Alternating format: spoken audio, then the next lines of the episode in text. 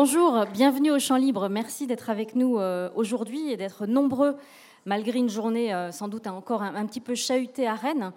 Euh, nous sommes nombreux sur scène aujourd'hui, mais c'est pour le, début de ce, temps ensemble. D'abord, un grand merci à nos invités, Alessandro Pignocchi et Philippe Descola, d'avoir accepté notre invitation. Euh, ils vont discuter avec Nerio Gendreau, qui euh, nous vient des classes préparatoires du lycée Chateaubriand, et Justine Coran, qui anime cette rencontre. Et ensuite, vous pourrez euh, leur poser vos questions. Nous les retrouverons ensuite avec la librairie Le Fayère pour une séance de dédicace de, de leurs livres. Bonsoir à vous, bienvenue, merci d'être aussi nombreux et nombreuses. Bienvenue à cette rencontre qui va forcément résonner avec l'actualité sociale du jour et puis, vous l'avez compris, avec cette actualité euh, récente des mobilisations face à l'urgence climatique, en particulier euh, celle de Sainte-Soline contre les méga-bassines. Si euh, l'évocation des noms Amazonie équatorienne, Achouar, animisme éveille votre curiosité, vous êtes au bon endroit ce soir. Vous êtes aussi au bon endroit s'il ne vous paraît pas complètement étrange de parler aux mésanges et aux rouges-gorges de votre jardin. Et puis surtout, cette conversation devrait vous intéresser si vous réfléchissez à votre rapport vivant si vous appelez de vos voeux un autre monde plus égalitaire, moins vorace, moins consumériste, plus désirable aussi, sans nécessairement savoir que faire politiquement de, cette envie.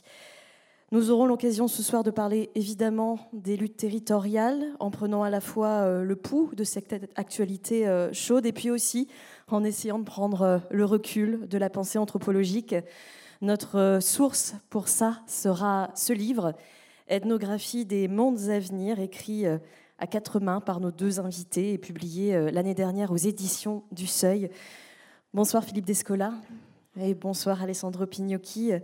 Euh, vous nous proposez dans ce livre un, dialogue très stimulant, ponctué d'ailleurs de, vos planches à l'aquarelle. Alessandro, on en verra quelques-unes à l'écran tout à l'heure. Vous êtes auteur de, de bande dessinée.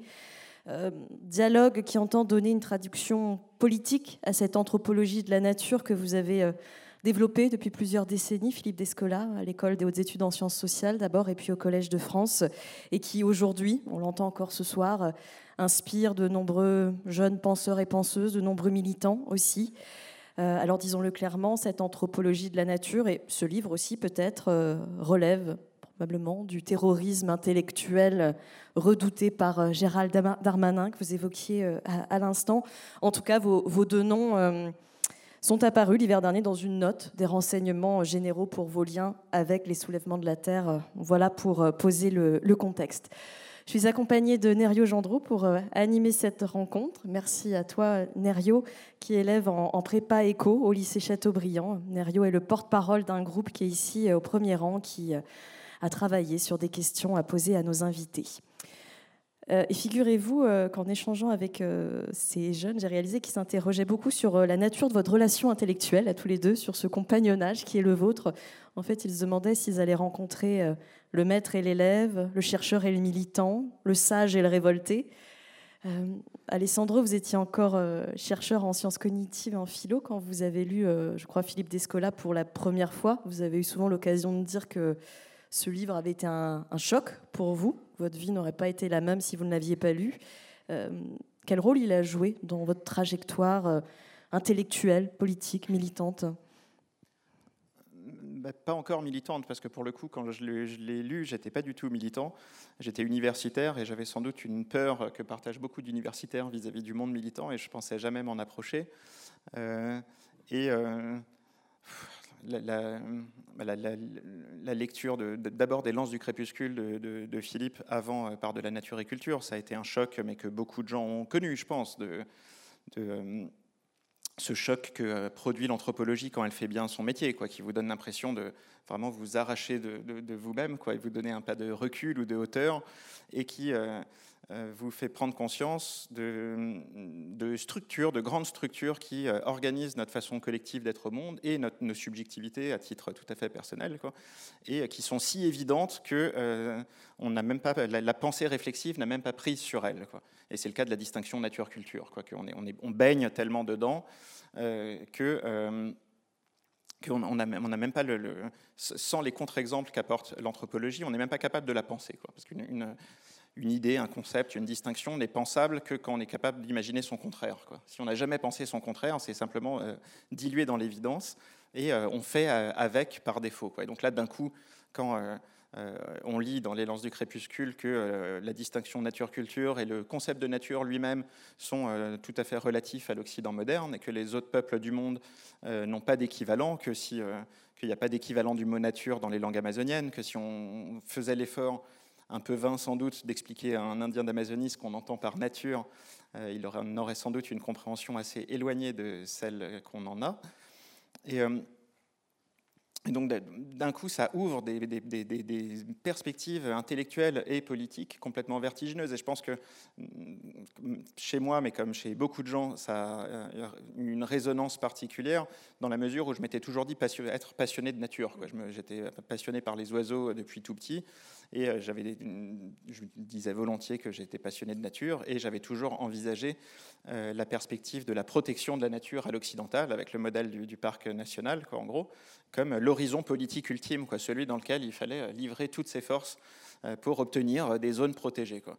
Et sans doute que, euh, sans être capable de le formuler explicitement et de, le verbaliser, j'avais quand même un petit gêne avec ça, quoi. une petite sensation comme quoi il y avait quelque chose qui n'allait pas dans cette, euh, cette idée-là et que ça ne pouvait pas être que ça, quoi. que le, combat écologique ne pouvait pas être juste mettre des zones en protection. Et donc là, d'un coup, on a la réponse qui, résonne avec cette petite gêne que sans doute plein de gens ont aussi, cette petite insatisfaction. Et d'un coup, ce qui était euh, quelque chose de diffus dans, les sensibilités, la subjectivité, prend une dimension euh, articulée intellectuellement.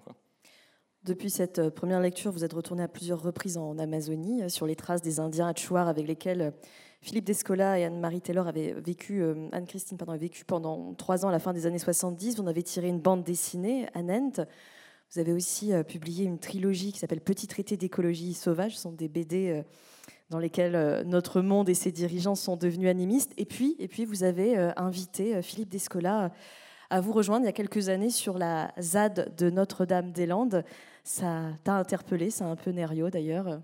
Tout à fait. Et donc j'aimerais vous demander, euh, Philippe Descola, qu'est-ce qui vous a amené, vous, en tant que chercheur, à vous rapprocher et à soutenir euh, les, des, rassemblements comme la ZAD de Notre-Dame-des-Landes ou comme les soulèvements de la Terre plus récemment? Alors c'est pas en tant que chercheur, c'est en tant que militant longtemps euh, paralysé par, du fait de, au fond de la de l'écroulement de mes idéaux de jeune militant euh, euh, il y a bien longtemps.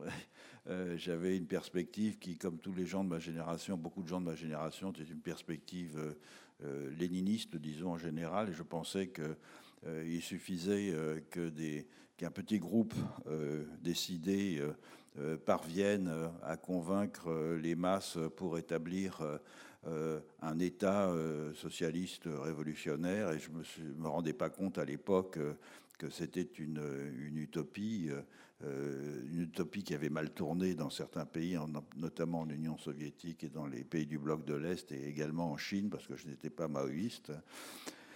Et devant l'écroulement de ce, désir de transformation profonde du système social et économique dans lequel euh, j'avais euh, vécu, euh, je me suis tourné vers l'anthropologie et vers l'expérience de monde alternatif.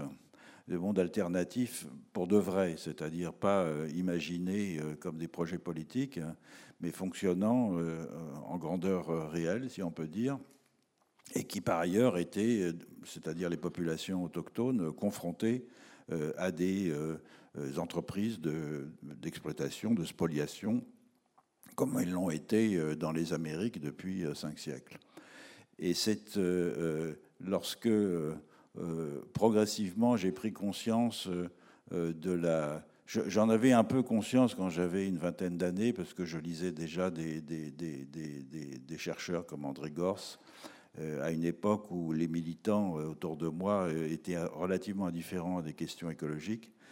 Et c'est lorsque j'ai pris conscience euh, au, retour euh, en, Europe de la, du, désastre écologique et, que progressivement je me suis rendu compte que le réchauffement climatique nous faisait entrer dans un nouveau régime climatique, comme le disait mon ami Bruno Latour, c'est-à-dire dans une autre façon de concevoir et, de rendre au jour le jour pratique les rapports entre les êtres humains et non humains. Euh, c'est à ce moment-là que je me suis rendu compte qu'on ne pouvait pas rester euh, indifférent et que euh, le militantisme, même dans des partis écologiques qui étaient à l'époque que je voyais comme plutôt réformistes, c'est-à-dire principalement orientés vers ce que tu disais, c'est-à-dire la protection de la nature et la, baisse de la consommation d'énergie non renouvelable, etc., ça devait aller au-delà. Et donc, lorsque euh, euh, Alessandro euh, m'a introduit à la ZAD de Notre-Dame-des-Landes, j'ai, avec admiration, découvert une façon de vivre à, portée de TGV de là où je vivais, si je puis dire, qui me rappelait à la fois euh, par sa radicalité euh, les aspirations de ma jeunesse et euh, en même temps les, les, manières d'imaginer le rapport à un territoire, à une terre et entre les humains et les non-humains que j'avais pu observer en Amazonie. Pourquoi? Parce que ce qui m'a d'emblée frappé, c'était l'identification profonde que les habitants de la ZAD euh, manifeste avec euh, ce, lieu avec lequel ils ont euh, tissé des liens et qui sont et dans une perspective complètement différente de celle traditionnelle du fétichisme du, territoire, c'est-à-dire c'est pas du tout une, une, approche comme on a pu la connaître, qui a été encensée en France par la littérature réactionnaire, c'est-à-dire le rapport à la petite patrie dont euh, dont on, euh, qui est si profond euh, et, dont on considère qu'elle elle est composée d'humains et de, de non-humains si singuliers qu'elle n'a pas d'équivalent où que ce soit ailleurs. Il faut donc la protéger au fond de toute, de toute influence extérieure. Là, c'était quelque chose de tout à fait singulier puisque ces, ces, ces, habitants de la ZAD venaient d'univers très divers. Au, au départ, hein, dans la ZAD, ce sont des, ce sont des, paysans qui se sont trouvés euh, menacés par un projet euh, pharaonique euh, de, construction d'aéroports et qui ont appelé à la rescousse des, gens qui sont venus leur prêter main forte, mais qui venaient de toutes sortes de milieux et qui étaient pour beaucoup des urbains et qui progressivement, en, finalement relativement peu de temps, se sont identifiés à un monde qui était celui de ce territoire de, bocage qui n'avait été très peu transformé du fait de la préemption par l'État, et qui euh, ont, réussi à euh, nouer et entre eux et avec euh, les plantes, les animaux et le, milieu de vie des rapports de, encore une fois d'identification extrêmement profonde qui m'ont rappelé tout à fait euh, la façon dont les populations euh, amazoniennes, notamment les Achuar avec qui j'avais vécu, euh, s'identifient à, leur, territoire. Et c'était en fait une, ils sont devenus citoyens d'élection d'un territoire. L'autochtonie n'est pas, pas, pas quelque chose qui est central dans l'identification au territoire, et c'est porteur d'espoir, parce que ça veut dire que N'importe qui, dans certaines circonstances, est capable d'inventer euh, des formes collectives euh, de, vie dans un milieu euh, particulier qui ne lui ont pas été transmises par une, tradition ancestrale, mais qui viennent de la volonté, au fond, de ne pas détruire ce milieu et de nouer entre les humains qui l'occupent euh, des rapports d'égalité, de, partage du travail, euh, de refus euh, de la destruction des environnements, de, de la, de la, du partage, au fond. Voilà, et donc, d'une certaine façon, si j'ai pu mettre le pied à l'étrier à, Sandro lorsqu'il est parti chez les Hatchoirs en enregistrant une petite cassette où je l'introduisais à mes amis. Il m'a rendu l'appareil quelques années plus tard en m'invitant à découvrir cette expérience sociale, politique, cosmologique tout à fait exceptionnelle qu'est la, qu la ZAD de Notre-Dame-des-Landes. Là, votre projet commun, ce livre Ethnographie des mondes à venir, c'est un projet de politisation explicite de cette euh, anthropologie de la nature, même si déjà dire la, la nature n'existe pas euh, en soi est un geste éminemment politique. Votre postulat de départ est le suivant. Euh, de plus en plus d'individus, et probablement sont-ils nombreux dans, cette salle ce soir, d'individus et de mouvements revendiquent une sensibilité au vivant, ont conscience en tout cas de l'enjeu de transformer vraiment en profondeur nos rapports avec les non-humains, et pourtant on, sait assez peu quoi faire euh, politiquement de, cette aspiration dans nos modes d'organisation, dans nos structures politiques. Euh, l'actualité nous montre que penser des alternatives à notre monde actuel, se mobiliser pour ces alternatives, peut même susciter des réactions euh, très violentes. comment vous les expliquez, Alessandro Pignocchi? Qu'est-ce qui se joue là les, Si on prend un peu de, hauteur. Euh, ah bah, ça va être long si je dois euh, énoncer l'ensemble des raisons qui expliquent la. Mais euh, et comment comment parler de ça sans sembler trop un militant obtus, mais disons que le. Philippe c'est vrai prendra le, le, relais pour le, volet, voilà. Mais mais c'est vrai que c'est assez marrant, l'actualité, de voir la, différence de réaction entre des, manifs syndicales pacifistes qui bougent un million et demi de personnes et toute la, dont toute la classe dominante se félicite en disant mais regardez comme ils sont exemplaires, ce qui veut dire regardez comme ils sont rigoureusement inoffensifs, l'acceptation par le, par par le, la sphère médiatique, les, classes dirigeantes, etc. De, la, félicitation veut toujours dire euh, est, synonyme d'inoffensivité, quoi, et le déchaînement de violence vis-à-vis de luttes qui en, nombre sont infiniment euh, moins, euh, moins massives. Et donc ça, suffit presque à montrer qu'il y a quelque chose à jouer là-dedans. Et c'est que le, bah, disons, on est dans, dans, une période historique de, polarisation des, des, groupes, des intérêts de classe. C'est vraiment la les élites politiques et économiques ont vraiment fait le choix, sinon conscient, en tout cas euh, en acte, de euh, réagir à la crise écologique en euh, solidifiant les structures qui, assurent leur domination. Alors, anthropologiquement parlant, c'est pas très, c'est une situation assez banale, hein, juste un groupe ultra dominant qui œuvre à solidifier sa domination. Simplement, la crise écologique rend cette nécessité d'autant plus impérieuse que c'est par leur structure dominante qu'ils espèrent échapper aux effets de la crise écologique un peu plus longtemps que les autres. Et euh, donc la, vaste majorité de, il n'y a pas vraiment de terme, hein, c'est un peu flou, mais disons les, classes ultra dominantes ont euh, par défaut fait ce choix-là, quoi, absolument pas ni d'atténuer les effets de la crise écologique, moins encore d'en résoudre les causes, mais d'œuvrer à se mettre à se mettre à l'abri. Et du coup, évidemment, ça, ça, impose un niveau de conflictualité. C'est un choix qui est, c'est tragique, mais c'est un choix qui est assez rationnel, quoi, qui est d'une immoralité absolue, mais euh, qui est rationnel. Et du coup, ça pose un, euh, un niveau de conflictualité euh, assez élevé.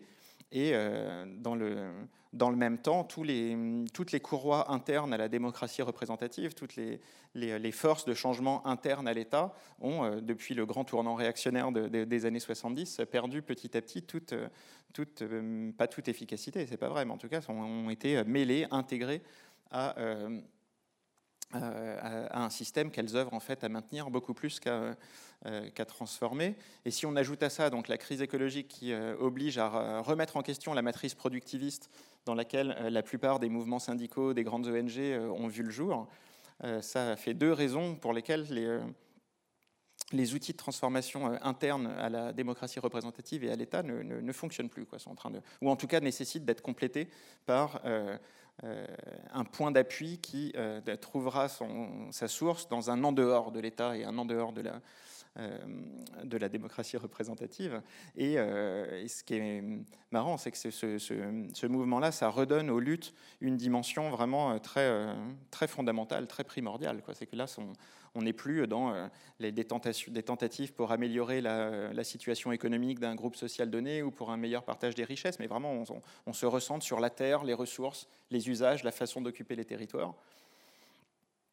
Et, euh, on s'en prend de cette façon à, euh, en fait l'outil de domination principal, bien avant même la répression militaire, qui est le marché du travail, quoi, la nécessité dans laquelle on est tous de euh, vendre notre force de travail pour survivre, enfin tous, pas tous, mais en tout cas une grande partie euh, d'entre nous, la, nécessité de vendre ça, et d'être complètement dépossédé de tous les moyens de se nourrir, se loger en dehors du marché du travail et en dehors des des structures dans lesquelles on baigne. C'est ce que les luttes territoriales, c'est à ça qu'elles aspirent. Quoi. C'est, c'est, euh, euh, dérouiller vraiment à la base le, rouage de domination capitaliste qui est la dépendance au marché du travail, en reconstruisant euh, localement des formes, des, puissances politiques fondées sur des formes d'autonomie matérielle, d'autonomie alimentaire, matérielle et, politique, en reconstruisant des, maillages de, forces de décision politique hors, du système et visiblement on, a touché juste en s'intéressant à ces modes de lutte-là, vu euh, les réactions qu'ils déclenchent. Philippe Descola, vous nous avez dit à l'instant euh, ce que vous avez ressenti dans votre, lors de votre visite sur, sur la ZAD de Notre-Dame-des-Landes. Euh, si on parle de, Sainte-Soline maintenant, est-ce qu'on peut lire cette mobilisation et, la répression à laquelle elle a donné lieu comme finalement l'affrontement de deux mondes, en tout cas de deux façons de composer le monde et d'habiter le monde? Est-ce qu'on peut utiliser certains des concepts que vous avez euh, développés pour avoir euh, une lecture là, un petit peu plus euh, distanciée je ne sais pas si on peut le faire. En tout cas, on peut faire un peu d'histoire, c'est-à-dire se souvenir que la privatisation des communs est un mouvement qui a commencé avec les enclosures en Angleterre il y a quelques siècles et qui a consisté pour une minorité à s'emparer euh, des biens communs, des pâtures, des forêts, euh, euh, des eaux et de bien d'autres choses encore pour en faire des marchandises appropriées de façon individuelle. Donc cette, cette mercantilisation des biens communs n'a cessé depuis de se déployer au fil des siècles et les luttes autour de l'eau à l'heure actuelle en sont le, dernier épisode il est tout à fait euh, euh, manifeste que ces biens communs qui sont maintenant beaucoup plus larges que ceux euh, tels qu'on les entendait dans l'Europe et notamment au Royaume-Uni la fin du Moyen Âge, puisqu'elles englobent pas simplement des, ressources, mais aussi des ressources intellectuelles, c'est-à-dire le savoir, la santé, le droit à des environnements sains et des choses comme ça. Euh, cette mercantilisation progressive finit par provoquer une sorte de, de, de, de, mouvement de dégoût euh, instinctif euh, qui, je crois, est rendu manifeste par la lutte qui se développe de plus en plus contre l'accaparement des eaux en, France et en général, et c'est tout le, le, le l'importance de, des luttes des soulèvements de la terre contre euh, l'accaparement de, biens communs, contre euh, l'accaparement de, territoires, contre la transformation euh, de milieux de vie en zones de, production agro-industrielle, contre la pollution des terres, etc. Et ce, ce mouvement général, il est, je pense qu'il est inarrêtable parce que de plus en plus de gens en ont pris euh, conscience et euh, les euh, manifestations qui se portent à l'encontre de ces, de, ces, de ces mouvements, je pense que l'exemple de Sainte-Soline est, caractéristique. Les, des gens de très très divers se sont mobilisés contre les dites méga-bassines tout en ayant conscience euh, des risques éventuels euh, qu'elle pourrait euh, encourir. puisque tout le monde sait maintenant que, comme l'a dit Sandro tout à l'heure, l'État réagit extrêmement vivement contre des modèles alternatifs qui remettent en cause, au fond, la légitimité de, son management des, citoyens et des ressources.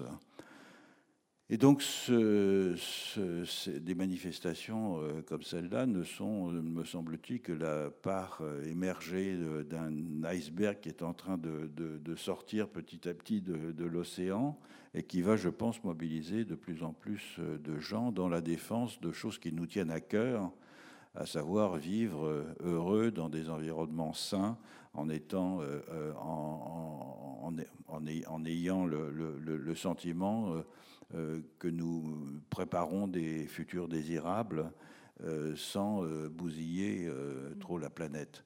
Donc, je, m'étonne que vous n'ayez pas employé le terme de naturalisme. Donc, euh, pourriez-vous euh, nous expliciter ce terme de naturalisme, le concept euh, que vous théorisez Peut-être un, mot sur les, parce que c'est sur l'affrontement entre mondes de mégabassines, mais c'est vraiment l'illustration parfaite de ce que je venais de dire. C'est la, radicalisation du système de domination dans lequel on, on, vivait, qui passe entre autres par la dépossession des, qui commence avec les, enfin qui commence, en tout cas qui, a un, point important au moment des enclosures et de la privatisation des communs, où le pour que le capitalisme existe, il faut certes qu'il y ait un marché du travail, euh, mais il faut surtout qu'il y ait un prolétariat, c'est-à-dire une population qui est dépossédée de ses moyens d'autosubsistance et qui donc, pour survivre, est contrainte de se vendre sur, sur le, marché du travail. Et pour prolétariser la population, il y a tout un tas d'outils euh, dont le, principal est de la priver de ses ressources vitales. La, privatisation de l'eau donc s'inscrit exactement dans cette, dans cette trajectoire-là et illustre le, le, choix des élites dirigeantes euh, qui est de radicaliser les structures de domination en place et surtout pas de les, euh, évidemment de les remettre en question. Et donc voilà, pourriez-vous peut-être nous expliciter ce concept de naturalisme qui a assurément jouer un rôle aux côtés de la privatisation que vous évoquiez et expliquer comment ce naturalisme est devenu prépondérant euh, en Occident. Alors naturalisme, c'est un terme que j'ai euh, forgé euh, pour définir une façon de fabriquer, de composer des mondes, de faire monde que j'ai que je connaissais bien, mais que dont j'ignorais que je la connaissais. Et, en fait, elle m'est apparue avec vigueur en Amazonie, sur le terrain, lorsque j'ai euh, partagé la vie de gens pour qui cette façon de faire monde n'avait guère de sens. Euh, ce que j'ai découvert en Amazonie et dont je me suis aperçu après que c'était quelque chose de commun dans d'autres régions du monde, dans un archipel qui s'étend bien au-delà de l'Amazonie, qui inclut les populations autochtones du nord de l'Amérique du Nord, la Sibérie, euh, des, populations d'Asie du Sud-Est, de Mélanésie, etc., et qui est fondée sur l'idée que la plupart euh, des êtres qui nous entourent, des existants, euh, ont une intériorité semblable à la nôtre, qu'on peut communiquer avec eux, notamment dans les rêves et que par conséquent, ce sont des alter-égaux, ce sont des partenaires sociaux, ce sont des sujets. Et euh, euh, ils ont ceci euh, de caractéristique que cette intériorité est logée dans des corps qui sont tous différents, puisque chaque forme de vie, chaque espèce a des atouts biologiques qui lui permettent d'occuper le monde d'une certaine façon. Le monde d'un poisson n'est pas le monde d'un oiseau ou d'une mésange ou d'un aigle, et le monde d'une mésange et le monde d'un aigle sont encore différents, etc.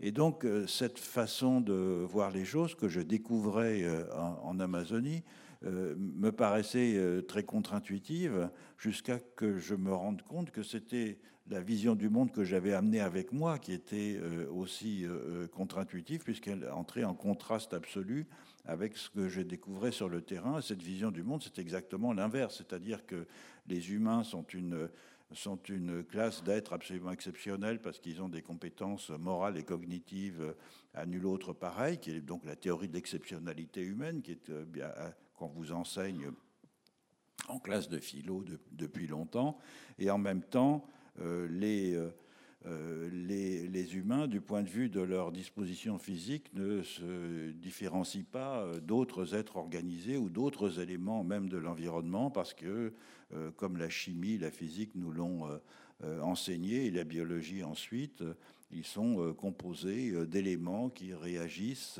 selon des lois que les, sciences positives ont mis en évidence. Et donc, il y a une différence dans les deux cas, dans, dans ce que j'observais en Amazonie, que j'ai fini par appeler animisme. il y avait une différence entre l'animisme amazonien et le naturalisme, entre humain et non humain mais euh, ces différences ne passaient pas au même endroit. Et donc le naturalisme m'est donc tout, tout d'un coup apparu comme quelque chose que je portais en moi sans en prendre conscience, parce que je, pensais innocemment en partant sur le terrain, sans que ce soit véritablement pensé de façon réflexive, que tout le monde, en effet, euh, euh, dissociait naturellement, euh, si je puis dire, la, société de la nature et distinguait les, les humains des non-humains selon des catégories qui étaient celles que j'avais absorbées dans mon enfance et dans ma socialisation.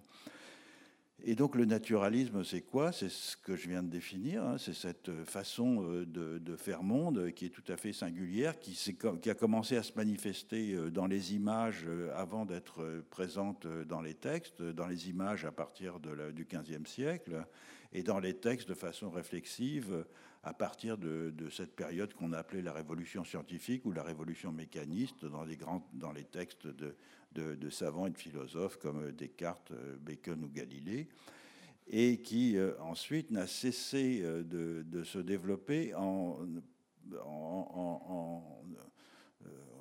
gagnant du terrain, si vous voulez, non plus chez les élites, puisque au XVIIe siècle c'était encore chez les, chez les élites, la, paysannerie au XVIIe siècle n'était pas naturaliste, et jusqu'à devenir au fond le, fond commun automatique de notre façon euh, de voir les choses. Et le naturalisme de ce point de vue-là, dans la mesure où, il euh, conduit à considérer euh, les non-humains depuis une position de surplomb et de domination qui est celle que les humains exercent, tend à transformer les non-humains en ressources qui peuvent être euh, exploités euh, de façon euh, illimitée. Et de ce point de vue-là, a été la condition, avec d'autres bien sûr, mais une des conditions fondamentales, une condition conceptuelle du développement du capitalisme industriel. Et de ce point de vue-là, le naturalisme a accompagné le développement du, du, capitalisme et en a été un élément de renforcement et de perpétuation.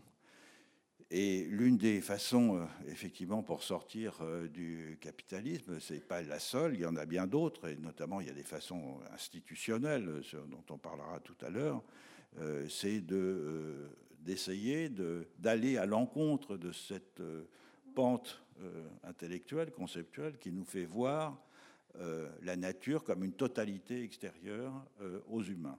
Alors c'est un mouvement qui commence à prendre de l'ampleur. Nous sommes de plus en plus conscients que nous ne sommes que des éléments au sein d'un ensemble très très vaste d'interrelations, qu'à l'intérieur même de nous-mêmes, euh, le microbiote euh, qui nous définit euh, est en partie est, constitué de milliards d'organismes qui nous empêchent de nous voir comme des sujets autonomes d'une certaine façon, puisque nous sommes en partie le, le produit euh, de cette composition interne aussi. Et donc c'est un mouvement progressif euh, qui euh, va probablement, un terme, un jour, aboutir à une dissolution du naturalisme, mais on n'est pas encore là. Emmanuel Macron y est, lui en tout cas, euh, au moins sur cette euh, vignette. Euh, vous avez pour point commun tous les deux d'avoir séjourné chez les Adchouars, d'avoir eu accès directement à cet animisme que vous décriviez. Ce n'est pas l'expérience la, plus partagée dans, cette salle et, ailleurs. ceci dit, vous présentez l'animisme comme un tremplin pour penser des futurs plus désirables, pour penser à un autre monde comment on pourrait, nous, tous et tout autant que nous sommes dans la salle, dans ce quotidien qui est le nôtre, dans l'environnement qui est le nôtre, toucher du doigt quand même quelque chose qui pourrait s'en rapprocher et fissurer le naturalisme de l'intérieur, ce qui est votre programme euh, politique dans ce livre euh, Toucher du doigt euh, individuellement l'animisme, c'est pas très compliqué. C'est des, les, des, les, les, grandes façons d'être au monde que distingue Philippe se construisent sur des potentialités humaines que tout le monde partage, quoi, des intuitions que tout le monde partage. Et voir un, non-humain, un oiseau, évidemment son animal domestique, mais euh, un oiseau ou même euh, de façon avec un, petit peu un effort d'imagination un peu plus conséquent, euh, un arbre ou une montagne, comme étant un sujet doté d'une intériorité, d'une perspective sur le monde, etc. C'est une expérience individuelle que n'importe qui peut faire. Et là, le, la, grande mode autour des, philosophes du vivant, de, la pensée du vivant, etc., relève de ça. Quoi. Elle, nous, elle, elle indique qu'on peut opérer un déplacement de l'attention pour euh, percevoir des, non-humains comme étant eux aussi dotés d'intériorité et d'une façon, d'une perspective qui compose un monde qui leur est propre. Mais cette approche individuelle de l'animisme n'est pas très intéressante. Enfin, C'est ce qu'on décrit dans le livre comme du développement personnel pour riches. C'est-à-dire que les, gens qui en ont les moyens euh, pourront, dans leur jardin ou pendant leur randonnée, euh, s'entraîner à euh, penser comme des loups, ou comme telle plante ou comme tel animal. Il faut, arrêter de parodier les titres de la, de la collection Actes Sud, je sais, mais c'est irrépressible. La, la, grande question, c'est à quel moment ça devient institutionnel? C'est que, quel, moment ça, n'est plus un exercice individuel, mais à quel moment on vit dans des institutions, c'est-à-dire des vastes structures qui organisent le vivre ensemble et qui euh, impliquent dans leur euh, nature institutionnelle même le fait que euh, les non-humains, les plantes, les animaux, les milieux de vie, les écosystèmes ne sont euh, pas des objets que l'on exploite ou que l'on protège, mais des êtres sociaux avec lesquels on cohabite, et qui ont des intérêts dont on tient, dont on est contraint de tenir compte. Et euh, les relations avec eux ne sont plus euh, des, relations, des relations unidirectionnelles d'utilisation, mais des relations sociales bidirectionnelles qui activent spontanément des, les, nos facultés empathiques, nos facultés de communication, etc. Donc c'est ça la, grande question. Et le, propos très basique du livre, qui devrait être vraiment trivial, mais euh, c'est que euh, euh, l'institutionnalisation d'un rapport non naturaliste au vivant est évidemment frontalement incompatible, non seulement avec le capitalisme, mais aussi avec tout système sociopolitique où l'économie aurait la place dominante qu'elle a acquis aujourd'hui chez nous, puisque le sortir du naturalisme, ça veut dire se mettre à subjectiver des non-humains, quand euh, l'économie est une, forme une force objectifiante qui transforme tout ce qu'elle touche, humain inclus, en objet, en les privant d'intériorité, puisqu'elle elle les rend interchangeables, c'est le principe de l'économie, où tout est interchangeable, et euh, ce sont les objets qui sont interchangeables. À partir du moment où euh, on, décide de prêter une intériorité à des êtres, ils cessent d'être interchangeables, de même que les, membres de votre famille ne sont pas interchangeables, ne peuvent pas rentrer comme des objets sur le, marché, et eh bien l'objectif est qu'il en aille de même pour euh, les non-humains, et du coup on voit bien le, bouleversement que ça, que ça implique. Dario, tu avais une question, je crois, sur l'entrée en politique des, non-humains. Sur Tout à fait. Justement, euh, on, on, se demandait comment déplacer euh, cette question de la prise en compte des intérêts non humains au niveau des, institutions. Comment les faire entrer en politique? Ben, L'une des voies euh, que l'on explore euh, et à laquelle on donne un écho d'ailleurs parce qu'elle est déjà présente, c'est toutes ces tentatives de donner une personnalité juridique à des milieux de vie, non pas tant à des espèces, mais à des milieux de vie euh, comme euh, par exemple la rivière Wanganui en Nouvelle-Zélande, ou le Rio Trato en Colombie, ou la rivière Magpie au, Québec. Pourquoi est-ce que c'est des, expériences intéressantes? Parce que précisément, elles vont à l'encontre euh, de ce mouvement de privatisation des communs dont je parlais tout à l'heure, et d'une manière générale des théories de la propriété privée, puisque l'appropriation va toujours depuis euh, longtemps, et en particulier depuis les théories euh, juridiques qui caractérisent la philosophie politique et morale de l'Europe, depuis les humains vers les non-humains. En donnant une personnalité juridique à un milieu de vie, c'est-à-dire en lui donnant la possibilité d'aller par exemple en justice pour se protéger des, des dommages qu'on lui cause, on, franchit un pas en, vers la possibilité de considérer que ce milieu de vie est propriétaire de lui-même et qu'il doit être protégé en tant qu'être autonome et euh, notamment euh, des vis-à-vis -vis, des humains qui pourraient lui causer des dommages. Et donc on rentre dans l'idée d'un conflit de propriété. Euh, il faudra très longtemps avant de sortir. J'ai eu le plaisir et partagé par euh, Sandro de vivre quelques années, euh, parce que c'est une expérience tout à fait extraordinaire de vivre dans une société où la notion de propriété n'existe pas, où les seules, les seules formes d'appropriation concernent des éléments des, outils, des parures, par exemple, des choses qui sont liées à la personne, mais qui ne sont pas des, qui ne sont pas des espaces, qui ne sont pas des territoires. Et ces, ces, ces, éléments sont tellement liés à la personne que quand la personne meurt, on les enterre avec elle. On va enterrer une, une femme avec ses parures, un homme avec son fusil, etc.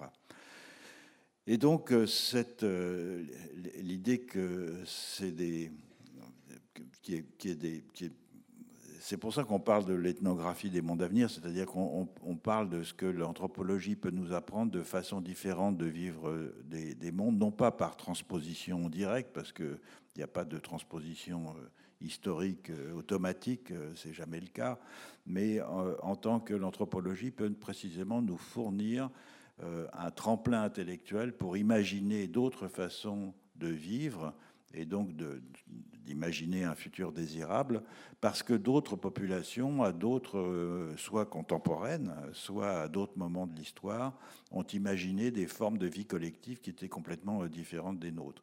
Et en l'occurrence, euh, inverser la, la, direction de l'appropriation peut jouer un rôle intéressant de ce point de vue-là, en fissurant, en fractionnant cette idée de propriété qui est toujours celle d'humains, quelle que soit la nature de ces humains, d'ailleurs individuels ou collective, euh, euh, qui s'exercent sur des, sur, des, sur, des, sur, des, sur des non-humains. Donc ça, c'est une, c'est une, voie, c'est une voie possible.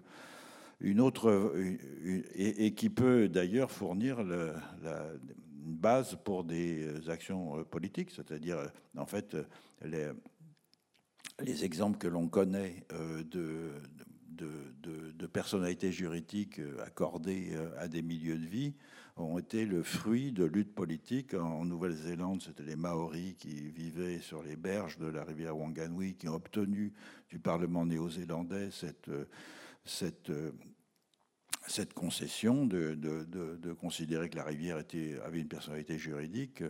Dans le Rio Atrato, ce sont des populations afro, afro-américaines et euh, autochtones qui ont fait de même. Euh, dans la Magpie, c'est les Inuits, c'est-à-dire les autochtones euh, du, nord du Québec. Et donc à chaque fois, on peut se mobiliser en quelque sorte pour obtenir ce genre de résultat, qui n'est qu'une étape, hein, je l'ai dit, mais qui est une étape importante pour faire changer la façon dont nous concevons le rapport euh, à la terre, aux vivants, etc. C'est-à-dire non plus comme un rapport de domination, d'appropriation et d'exploitation, mais comme un rapport de cohabitation. D'autres, formules, ben, je sais pas que peut-être euh, Sandro pour en parler. Oui. J'apporte euh, les, les, quelques nuances et doutes dont on parle à chaque fois vis-à-vis -vis de ce projet d'accorder une, de lutter pour accorder des personnalités juridiques au milieu de vie, c'est qu'il y a quand même plusieurs façons de le faire. Quoi. Si c'est euh, pensé dans une matrice, euh, encore une fois, naturaliste, et que c'est juste un outil juridique qui, euh, permet, qui donnera des, outils supplémentaires à des ONG, par exemple, pour porter des actions en justice et éventuellement condamner une multinationale à payer une amende qu'elle a parfaitement les moyens de payer, c'est pas extrêmement intéressant. C'est pas cette finalité-là à laquelle on a tendance à penser spontanément qui compte. C'est plus le prétexte et le trajet, la trajectoire qu'il faut parcourir pour obtenir la reconnaissance du, milieu juridique, c'est-à-dire mobiliser des communautés, créer des communautés de lutte, mobiliser des gens, des naturalistes, des, habitants locaux, des euh, promeneurs, des chasseurs, etc., etc., qui, seront, qui habiteront et auront déjà une forme de lien avec ce milieu de vie-là qui, par cette lutte pour euh, œuvrer à faire reconnaître la personnalité juridique de, ce milieu-là, euh, déploie, densifie, intensifie tous les liens affectifs qui, le, qui, les lient à ce territoire. Et donc on obtient vraiment cette espèce de, cette même symbiose qui s'est produite sur la ZAD de Notre-Dame-des-Landes avec le bocage, c'est-à-dire une attache affective telle avec le milieu de vie et ses, euh, habitants non humains que ça deviendra pour cette communauté-là complètement inadmissible, impensable d'envisager de, considérer euh, ce milieu et ses habitants comme des ressources ou même comme un parc à protéger. Ça aura, il aura vraiment intégré euh, la socialité des, humains et en fait c'est une une, possibilité alternative pour créer ce genre de... Et donc, le, on rentrera dans l'espèce de dynamique vertueuse dont on parlait, où le, si c'est plus des ressources, ça devient... Euh, on déploie des formes d'autonomie alimentaire, des activités productives paysannes sur le territoire qui se font en bonne entente avec les, euh, les cohabitants non humains, où chaque, toutes les activités de subsistance seront pensées dans des relations quasi diplomatiques avec les habitants non humains du territoire. Et en fait, du coup, ça pourrait être une façon de créer cette forme extrêmement forte d'attache territoriale par les usages qui se produit dans les luttes type ZAD, quoi, mm. sans avoir forcément besoin qu'il y ait un, un projet d'aéroport ou un projet de méga-bassine ou un projet de destructeur sur le milieu. Quoi. Ça, ça, ça, pourrait être un autre prétexte, une autre forme de lutte juridique qui opère le même effet quasi magique de création d'une communauté de lutte qui se sent vraiment euh, euh, intimement liée à un milieu de vie, dont le, milieu de vie et ses habitants non humains deviennent vraiment des composants de la personne. Et c'est ça qui s'est produit euh, à Notre-Dame-des-Landes. Et c'est ça d'ailleurs qui a mis en déroute à deux reprises les opérations d'expulsion de l'État. C'est que l'État s'est retrouvé confronté à des gens qui défendaient pas la biodiversité, la nature ou même un bocage, mais vraiment quelque chose qui les constituait en tant que personne. Et donc l'énergie qu'on déploie dans ces cas-là pour prendre soin et protéger le milieu est évidemment sans commune mesure avec celle qu'on serait capable de déployer euh, dans une matrice économique productiviste classique. Et donc l'échelle que vous décrivez, elle est nécessairement locale, au vu des liens euh, affectifs que, que vous décrivez. Elle est, elle est ascendante en tout cas. Elle démarre, disons qu'elle est, elle, elle, elle, ne peut être une puissance politique que si elle se fédère à l'échelle nationale et internationale. Évidemment que ces territoires aspirent à être, à être mis en réseau. Sans ça, ils sont, ils sont inoffensifs. Il s'agit d'acquérir une force politique euh, offensive. Mais par contre, la décision politique est offensive et elle s'ancre dans les affects et les savoir-faire de ceux qui partagent la vie avec les, euh, humains et les non-humains du territoire, et à l'inverse d'une approche gestionnaire, d'une écologie gestionnaire euh, centralisée qui prendrait des décisions de loin et qui, en restant dans une, dans, une approche oui, naturaliste et objectifiante. À la lecture de votre livre et en lisant votre argumentaire, euh, en tout cas votre plaidoyer pour ces, luttes territoriales, pour les ZAD, je me suis dans un premier temps dit oui, mais bon, avec un argumentaire du type euh, lâchez votre confort, euh, venez sur les ZAD, on ne va jamais réussir à, convaincre tout le monde. Et vous posez très clairement qu'il ne s'agit pas du tout de convaincre tout le monde, en fait. Est-ce qu'on lâche l'idée d'un horizon unique, si tant est qu'il ait existé à un moment ou un autre? Pourquoi vous posez très clairement cette absence de quête d'un grand chemin commun. On fait ça? Je, l'ai compris comme ça. Oui, c'est-à-dire qu'on euh, on, se rend bien compte que, euh, quel que soit l'effet d'exemplarité euh, des ZAD, et je pense que c'est pour ça qu'il faut en parler, parce que on, a cessé d'entendre ces dernières semaines les ZAD constituer une sorte de contre-exemple euh, lorsque Gabriel Attal est arrivé au Sénat, il a dit ici c'est pas la ZAD. En effet, euh, le Sénat c'est pas la ZAD, et on peut éventuellement préférer la ZAD au Sénat. Euh, c'est la connaissance même de ce qui se passe dans ces territoires alternatifs et le, le caractère extrêmement novateur de l'expérience sociale qu'il constitue euh, gagne à être euh, connu, euh, mais on ne peut pas penser qu'il y aura y avoir une généralisation des ZAD de, ce point de vue-là. Elles vont, je pense, rester pendant longtemps des îlots dont on peut espérer qu'ils vont croître au fil du temps, mais qui ne vont jamais constituer une majorité des façons de vivre pour une, population à l'échelle d'un État. Et ce que l'on ce que l'on ce que l'on envisage dans ce livre, c'est c'est même pas une proposition, c'est une c'est une imagination d'un futur pas trop lointain. C'est la coexistence entre des territoires alternatifs de ce type-là et euh, des euh, États que nous appelons sobres et démocratiques. Sobres, bon, il n'y a pas besoin de, de d'épiloguer euh, longuement pour savoir ce que ça veut dire. Et démocratique, ça veut dire réellement démocratique, c'est-à-dire qu'il soit fondé sur une démocratie plutôt participative que représentative.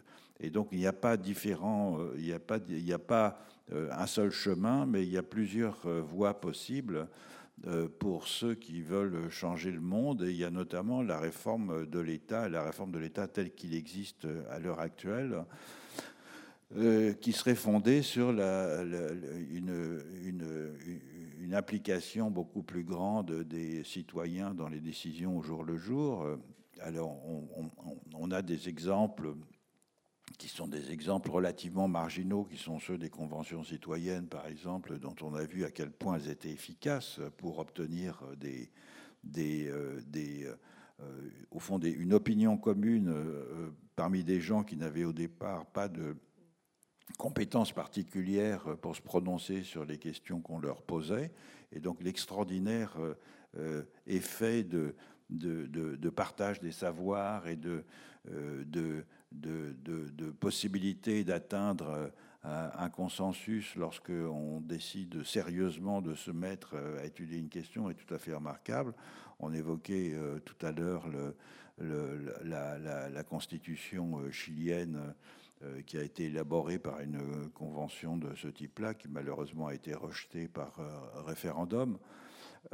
donc des, des, dispositions de ce type-là sont effectivement à, creuser, peuvent constituer un autre front pour la transformation et la réforme de l'État, pour aboutir à des formes de vie collective qui rendraient concevable une coexistence entre un certain type d'État très différent de celui que nous connaissons à l'heure actuelle et euh, euh, des, communautés euh, ou des, territoires alternatifs dont nous soulignons dans le livre que ça a été une façon de, une forme politique en quelque sorte extrêmement commune et qui d'une certaine façon a subsisté dans certaines régions du monde, qui combine en effet des États euh, centralisé avec euh, des communautés euh, alternatives. On pense évidemment à l'Asie du Sud-Est, hein. dans des relations complexes d'interaction, tantôt conflictuelles, tantôt pacifiées, disons. Et rien ne nous empêche de concevoir un, futur qui serait fondé sur la coexistence d'entités de ce type-là ce qui permet aussi de, concevoir euh, l'action politique euh, euh, de façon plus diversifiée. C'est ça, c'est que c'est l'hypothèse qu'on pose, c'est que si on arrive à aboutir à une certaine forme même minimale de coexistence, c'est que ces territoires autonomes deviennent une force, bah, c'est ce que je disais au début, extrêmement puissante de transformation, potentiellement très puissante de, transformation de l'État. En tout cas, un, complément essentiel aux forces internes à l'État qui ne fonctionnent plus et que le, une situation où un État est contraint pour une raison ou une autre de cohabiter avec des territoires qui s'organisent en son sein selon des normes politiques euh, et euh, liées à la subsistance, etc., différentes, n'est pas le même État. Quoi. C'est pas du tout, pas du tout dans la logique. On pense pas du tout les territoires autonomes comme euh, de la désertion ou du retrait du monde ou l'ouverture de brèches, de bulles hors du monde, mais vraiment comme leur potentiel de transformation de l'État,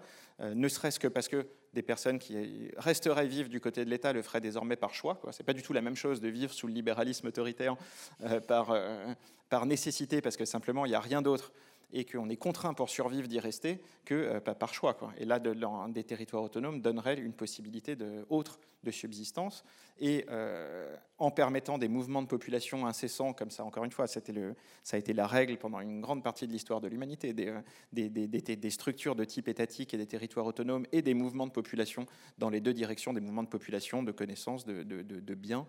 Et euh, une situation similaire, on voit bien la maturité politique que ça produirait, même pour les gens qui restent du côté de l'État. C'est-à-dire que tu, tu as l'occasion d'expérimenter dans ta chair euh, d'autres façons de s'organiser. Donc si on veut espérer arriver à des États sobres et démocratiques, comme tu dis, on, considère que cette voie-là, la lutte territoriale, est un, outil pour y parvenir. Quoi.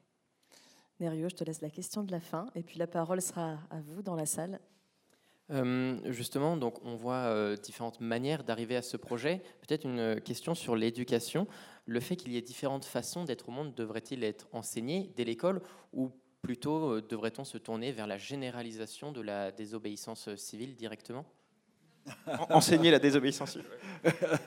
Ça ne pas la désobéissance. On a imposé des stages depuis la. C'est ce que j'envisage dans mes BD, des, stages dès, le, dès, la primaire de, de six mois à Notre-Dame-des-Landes, chez les aborigènes, etc.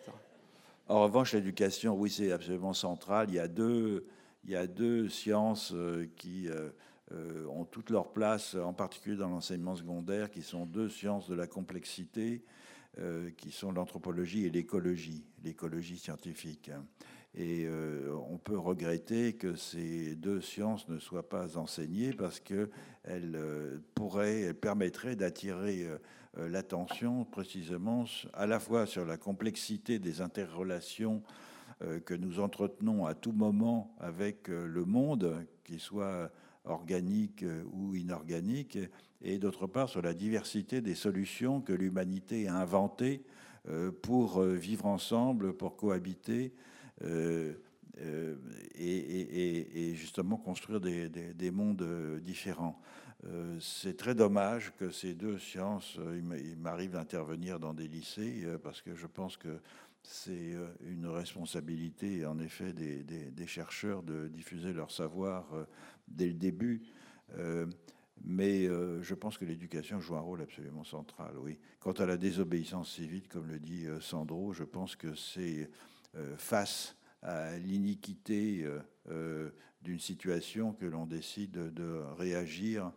Euh, ça ne s'enseigne pas, c'est quelque chose qui vient du fond de, soi-même. On n'a pas parlé des images et des récits, et je le regrette alors qu'on a projeté euh, quelques-unes de vos illustrations. Euh, Alessandro, peut-être que vous voulez nous dire un mot pour terminer sur l'importance. Je sais, Philippe Descola, vous êtes très sensible évidemment aux, aux images. C'est peut-être là aussi un tremplin pour penser demain, pour penser d'autres mondes, d'autres futurs. Pourquoi vous utilisez l'humour et l'ironie particulièrement pour euh, ouvrir ce champ des possibles? Bah, ça, c'est parce que ça me fait du bien à moi. Hein. C'est pas, c'est pas, pas, motivé par un projet politique en me disant ça parlera plus. C'est juste qu'effectivement, quand l'actualité est un peu pénible, dessinée euh, euh, Emmanuel Macron qui prépare une soupe avec Bruno Le Maire, ça fait du bien. Quoi. Il y a quelque chose mm. qui, euh, qui est revigorant. Avec Bruno Le Maire, il faut dire où est Bruno Le Maire quand même. Ah sur, Pardon? sur cette vignette, il est dans la marmite. Il est dans la marmite, tout à fait. Mm. Oui, ça fait référence, il faut le dire pour le public, au traitement des morts euh, dans certaines populations amazoniennes où, au lieu de les enterrer euh, sous, une accumulation de terre, qui est une, situation épouvantable pour un mort, euh, on décide de les euh, faire disparaître dans son estomac en en faisant des soupes, et, avec les os en particulier. C'est Bruno Le Maire, Édouard Philippe et Didier Guillaume, l'ancien ministre de l'Agriculture, qui voilà, ont fait une soupe avec les ossements de, de Bruno Le Maire pour lui permettre de se réincarner en chouette chevêche, mais je spoil un peu du coup. Mmh. Mais les récits jouent un rôle absolument fondamental, vous avez raison, les, récits et les images, c'est-à-dire dans notre socialisation euh, à tous, quand je dis à tous, pas simplement ici euh, en Amazonie, au fin fond de la Sibérie ou en Afrique de l'Ouest, euh, nous construisons des mondes grâce à des récits que nous entendons au cours de notre enfance et qui nous permettent de bricoler avec des bribes et des morceaux euh, d'histoire euh, des destinées individuelles et collectives. Et euh, je pense qu'une partie de la transformation du monde commun maintenant doit passer par des récits. alors, de quelle façon les, transmettre? Il y a bien sûr les, grands dispensateurs de récits que sont les romans ou le cinéma ou d'autres euh, médiums de ce type-là, mais c'est aussi des récits à inventer à l'échelle familiale, de la même façon que l'éducation qu'on évoquait tout à l'heure. L'intérêt pour euh, le vivant, ça se, transmet, ça se transmet au sein de la famille, ça, ça se transmet par l'enseignement, pour autant qu'on puisse le dispenser, de la, des caractéristiques, au fond, des, des non-vivants qui nous, des, non-humains, des vivants non-humains qui nous entourent, que de telle ou telle plante, tel ou tel animal, qu'est-ce qu'ils font, qu'est-ce qu'ils mangent, comment est-ce qu'ils se reproduisent, etc. Ça, c'est un savoir qui est très important et dont nous sommes de plus en plus euh, coupés. Pardon, parce que tu parlais tout à l'heure, c'est ce que tu défends dans les formes du visible, que le, naturalisme est apparu dans les images avant d'apparaître dans les textes. Et de même, on disait euh, au, début que l'insatisfaction vis-à-vis du naturalisme aujourd'hui euh, est présent dans les sensibilités avant d'être pensable, euh, avant d'être articulé. Enfin, tu, peux avoir des déplacements dans les sensibilités qui précèdent de plusieurs dizaines d'années la, la, la, possibilité de l'articuler réflexivement et d'en tirer en tout cas des actions des conclusions concrètes sur la façon de mener l'action politique. Et les images, les œuvres d'art contribuent à l'accélération de, la clarification de ces, euh, déplacements dans les sensibilités, et peut-être que le, geste d'action directe peut jouer le même rôle. C'est-à-dire que euh, les sensibilités se sont commencées à se déplacer sans qu'on en ait tiré toutes les conséquences. On aurait cru que le sabotage collectif d'une méga-bassine, comme on était très légaliste, c'est quelque chose qui aurait déclenché plutôt notre antipathie. Et là, on se retrouve surpris soi-même de voir que plutôt on a de la sympathie pour, les, gestes des soulèvements de la Terre. Et donc le, geste d'action directe peut jouer le même rôle de clarificateur et d'accélérateur de, transformation, des sensibilités vers l'articulation politique concrète euh, que pourraient faire des œuvres d'art. Peut-être qu'on peut penser l'action directe aussi comme ça. Merci beaucoup à vous deux, Philippe Descola, Alessandro Pignocchi. Merci à toi, Nerio aussi.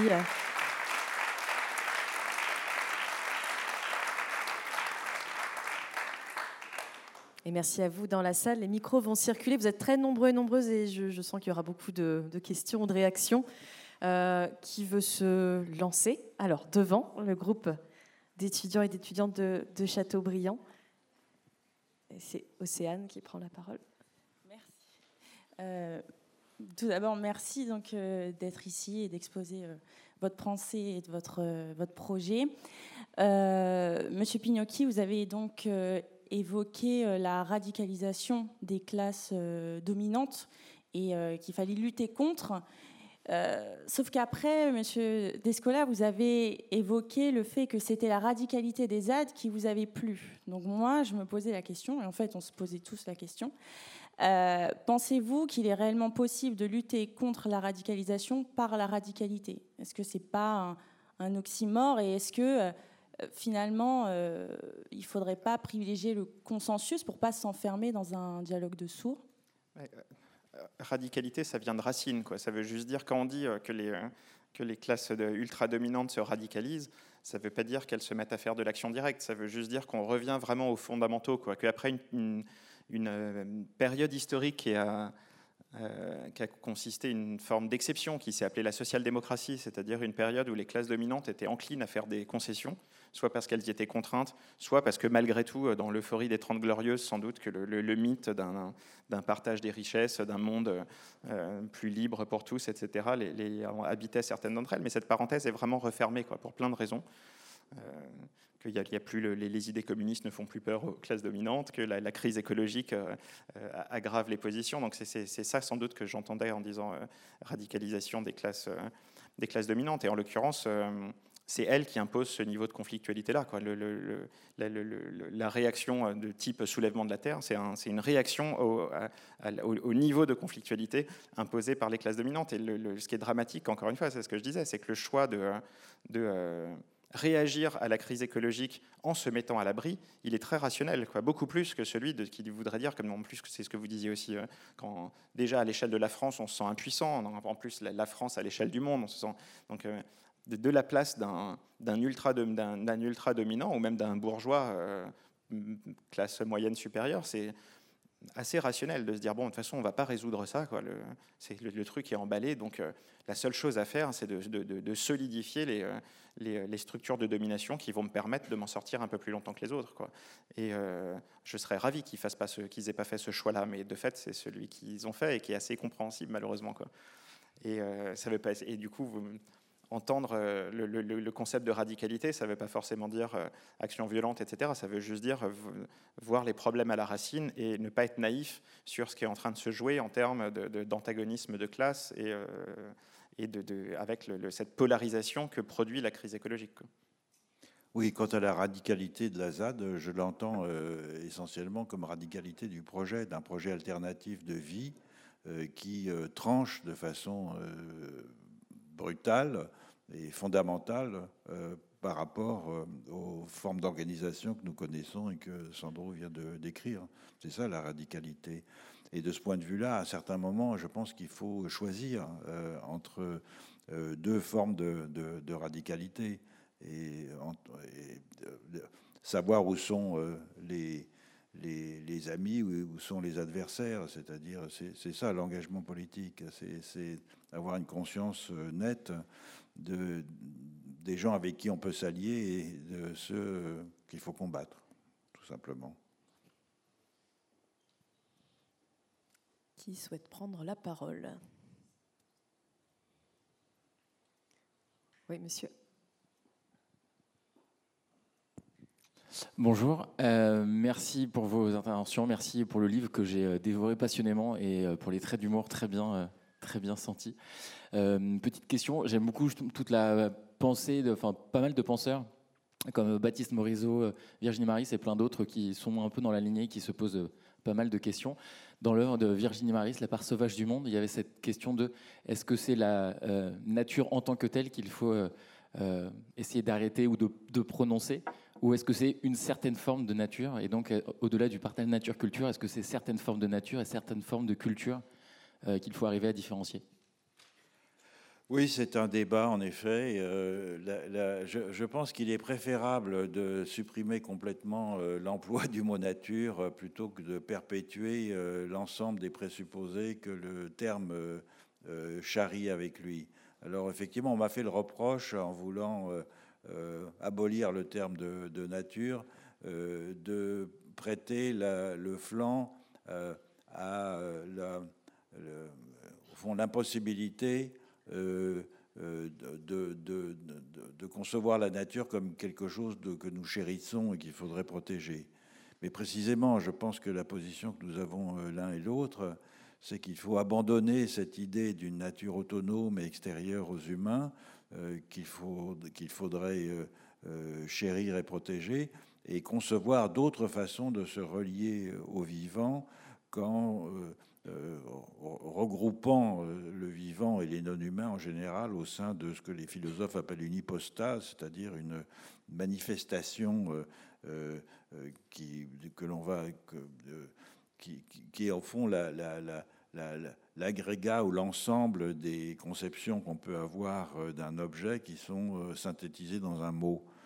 Alors, je sais que en, les, réformes terminologiques ne, font pas nécessairement euh, des réformes ou des révolutions politiques, mais je pense que les mots jouent un rôle important parce que la plupart des mots que nous employons, nous, citoyens ordinaires, et que les sciences sociales ont rendu communs, sont des mots qui ont eu une trajectoire historique tout à fait singulière. Lorsque nous parlons de nature et de société, nous employons des concepts qui définissent notre trajectoire historique de citoyens européens euh, euh, ayant euh, eu la volonté de nous émanciper de l'ancien régime, etc., mais qui correspondent à des façons de nommer des choses qui sont inconnus ailleurs. C'est-à-dire la notion de société, par exemple, c'est-à-dire l'idée d'une totalité d'humains qui se donnent des conventions et qui constituent une sorte de totalité transcendante dont nous, qui est constituée par plus euh, que la somme de ces parties, qui est un peu la définition que nous avons de la société, c'est quelque chose de tout à fait singulier. Une société euh, euh, en, Amazonie, c'est un collectif d'êtres qui partagent la même forme physique. Donc il y a autant de collectifs, il y a autant de sociétés, si on veut, qu'il y a d'espèces, j'appelle ça plutôt des tribus-espèces. L'idée d'humanité n'a guère de sens dans un contexte de, de ce type. Et donc nous sommes euh, confrontés, nous, dans les sciences sociales, à la nécessité de réformer de fond en comble notre vocabulaire parce qu'il est complètement eurocentrique et anthropocentrique. Il est le produit d'une évolution historique qui n'est pas très ancienne et qui désigne des réalités historiques qui sont tout à fait particulières, qui sont les nôtres, et qui déforment complètement, euh, de, de, ce point de vue-là, euh, les autres euh, réalité euh, historique. C'est pour ça qu'il faut prendre avec beaucoup de précaution des concepts comme celui de nature. Juste une, mini précision, le, le, projet de se défaire du concept de nature, de sortir de la distinction nature-culture, ce qui veut dire ne plus considérer les, les non-humains, les, les milieux de vie comme des êtres qu'on exploite, qu'on protège ou qu'on contemple esthétiquement, parce que c'est ça une des relations affectives les plus euh, riches que permet le, naturalisme, c'est la, la, contemplation esthétique, mais qui reste une, relation sujet-objet. Donc la perspective de sortir de ça pour faire entrer les non-humains dans le registre du social et se mettre à leur attribut des une intériorité, etc., est pas du tout compatible avec la libre évolution, par exemple, avec l'idée de laisser des vastes zones euh, où il n'y a aucune activité humaine. Au contraire, simplement la euh, la libre évolution n'est plus, pensée comme euh, l'autre chose de, l'exploitation, mais comme la, fin d'un continuum entre plein de formes d'usage possibles du territoire, ou si euh, les décisions prises sur un territoire sont prises par les gens qui ont des liens affectifs adéquats et les savoir-faire. Euh, déjà, ce qu'on dit, c'est que bah, on donne des arguments pour dire pourquoi on pense qu'il n'y a pas d'issue à, la crise écologique sans massifier ce, rapport-là au territoire, mais aussi il est simplement plus, dense, plus joyeux, plus agréable à habiter. Un, territoire, et on, y vit mieux quand on a ce type de relation-là euh, euh, aux, lieux et aux non-humains qui le peuplent. Et euh, dans ce contexte-là, on peut tout à fait décider collectivement que, euh, parce qu'il y a certaines espèces particulièrement sensibles à l'activité humaine, par exemple, on choisit collectivement, ce n'est pas un parc national imposé par l'État, ou pire par un État colonisateur, c'est vraiment un choix local de dire, bah, cette zone-là, on considère qu'on n'y rentre pas, on n'y touche pas, et c'est le cas, il y a presque 40% de la forêt de Roanne sur la ZAD de Notre-Dame-des-Landes, où les habitants ont décidé collectivement qu'elle restait en libre, en libre évolution, par exemple. Une main levée par là-bas. Bonsoir. Euh, vous avez l'un et l'autre parlé de la lutte euh, comme quelque chose de nécessaire pour... Euh, alors vous avez, Alessandro a parlé de la densification des liens affectifs, mais au fond, vous, vous, semblez dire que la lutte, pas au sens d'action directe, au sens de lutte-combat, fédère finalement des personnes, les rassemble autour d'un territoire. Alors, on entend bien qu'on ne peut pas enseigner la, désobéissance civile, mais est-ce qu'il n'y a pas place à réformer l'enseignement de l'éducation civique pour former à la lutte euh, dès le plus jeune âge, dans le sens, non pas à l'action directe encore une fois, mais la lutte au sens engagement euh, Et, qu'est-ce que vous en pensez À partir de quel âge Comment euh, Ou est-ce que c'est encore une affaire familiale et personnelle? L'État va pas être d'accord, quoi. Ben, ça dépend dans ce cas-là, ravi. Si vous trouvez un État qui veut faire donner des cours d'action directe à la petite école, mais, mais c'est qu'on va prend pas cette voie-là. L'éducation est de plus en plus anesthésiante. Enfin, tous les l'éducation au sens critique, qui devrait être au fond le but de, l'éducation, qu'il a été par moment, ou dans certains cas, ou par certains enseignants dont on se souvient tous, euh, c'est euh, euh, quelque chose qui peut permettre effectivement de comprendre des situations intolérables et d'agir contre. et c'est l'idéal au fond de la de la de, l'éducation. C'est un idéal d'ailleurs qui date de la philosophie des Lumières, mais qui n'est pas nécessairement euh, systématisé euh, dans, dans, l'enseignement et en particulier du fait de, euh, de la sanction par des concours et des examens dans lesquels ce n'est pas l'esprit critique qui est mobilisé au premier chef, mais la restitution d'un certain type de savoir.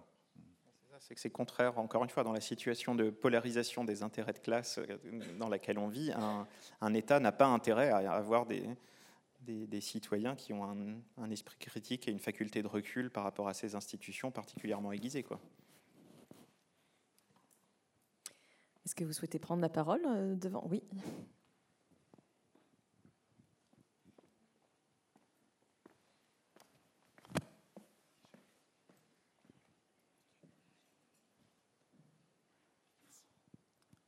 Bonsoir à vous, oui. Euh, merci beaucoup déjà de, venir nous exposer effectivement votre pensée et, tout cet ensemble de, réflexions sur, euh, sur, la nature et, le monde en tant que tel. Euh, j'aimerais simplement revenir tout à l'heure quand M. Descola vous avez évoqué justement la politique comme opposition entre d'un côté des alliés et des adversaires. J'ai eu quand même du mal à comprendre votre propos, puisque dans la mesure où la démocratie est en tant que telle aussi a dans son essence les conflits en tant que tels qui sont permis justement en démocratie avec une polarisation d'un côté euh, des, intérêts individuels et des pensées qui se confrontent. Euh, et justement, je me demandais dans quelle mesure, alors même que nous sommes chacun remplis de contradictions à l'égard de, la question écologique, j'y repensais, on, on, en parlait justement cet été avec des amis, où on avait à la fois cette envie de vraiment militer pour la nature, pour la question écologique, mais en même temps, nos modes de vie font, tout le contraire. je me demandais, du coup, de ce point de vue, est-ce qu'il n'y aurait pas ici plutôt une, manière de penser autrement, au-delà du spectre allié-adversaire en politique, plutôt euh, penser euh, l'unité euh, de, la nation et de la démocratie pour pour essayer de rallier un maximum de personnes. Il me semble que dans les situations de crise, il est nécessaire de se définir soi-même par rapport à des objectifs qu'on peut partager avec d'autres et contre d'autres objectifs qui vous paraissent mener à des situations intolérables. La, démocratie, c'est le débat, c'est la discussion, mais ça suppose aussi d'avoir des positions qui, à un certain moment, deviennent euh, tranchées lorsque on se trouve confronté à des situations précisément euh, euh, dans, lesquelles des choix importants doivent être faits. Et je pense que c'est le cas avec le, nouveau régime climatique, c'est-à-dire avec ce que nous faisons de, la Terre. Le, le, temps est compté, hein, on le sait. Euh, c'est pas des, des affaires qui sont à, quelques décennies près. Et donc la situation est d'une urgence telle qu'on ne peut pas se donner euh, le luxe euh, d'hésiter, comme l'âne de Buridan, entre l'une ou l'autre situation et à discuter entre soi pour trouver des. Je pense que les, compromis sont importants. La, démocratie, c'est un accommodement réciproque permanent. Euh, mais à un certain moment, euh, face à des grandes options, je pense qu'il y a des choix à faire. Et ces choix, ils doivent être clairement formulés et on doit euh, clairement se les formuler à soi-même. Pardon, je vais essayer de pas répéter une troisième fois ce que j'ai déjà dit plusieurs fois, mais le, niveau de conflictualité, il est imposé par les, classes dirigeantes et, euh, possédantes. Si euh, nos dirigeants se comportaient comme dans mes BD et euh, réalisaient d'un coup que en fait, finalement, ce, cette soif de pouvoir et d'accumulation, machin, finalement, ça les rendait pas si heureux, que la liberté, c'était pas forcément faire faire à d'autres ce qu'on n'a pas envie de faire soi-même, mais reprendre en main sa subsistance, génial, on serait ravis de parler consensus et d'essayer de se mettre d'accord. Mais il se trouve que c'est pas ce qui se passe. Quoi c'est pas du tout ce qui se passe. Et, euh, à partir de là, faut pas être naïf là-dessus, parce que c'est vrai qu'on pourrait.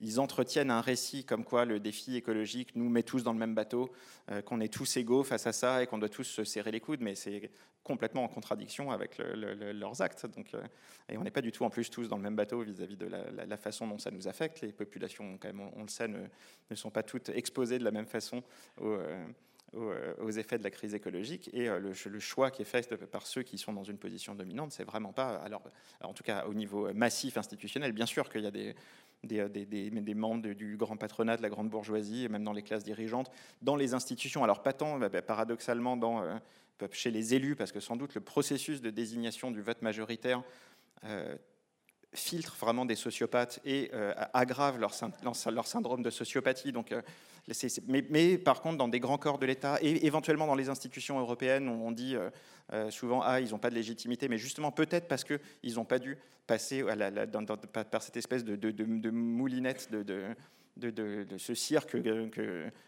qui est appelé démocratie que depuis très récemment.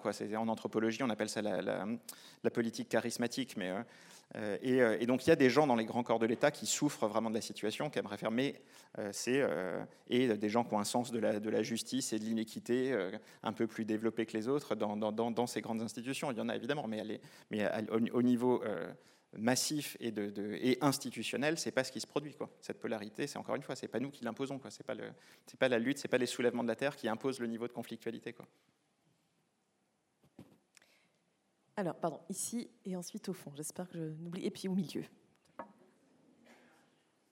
Oui.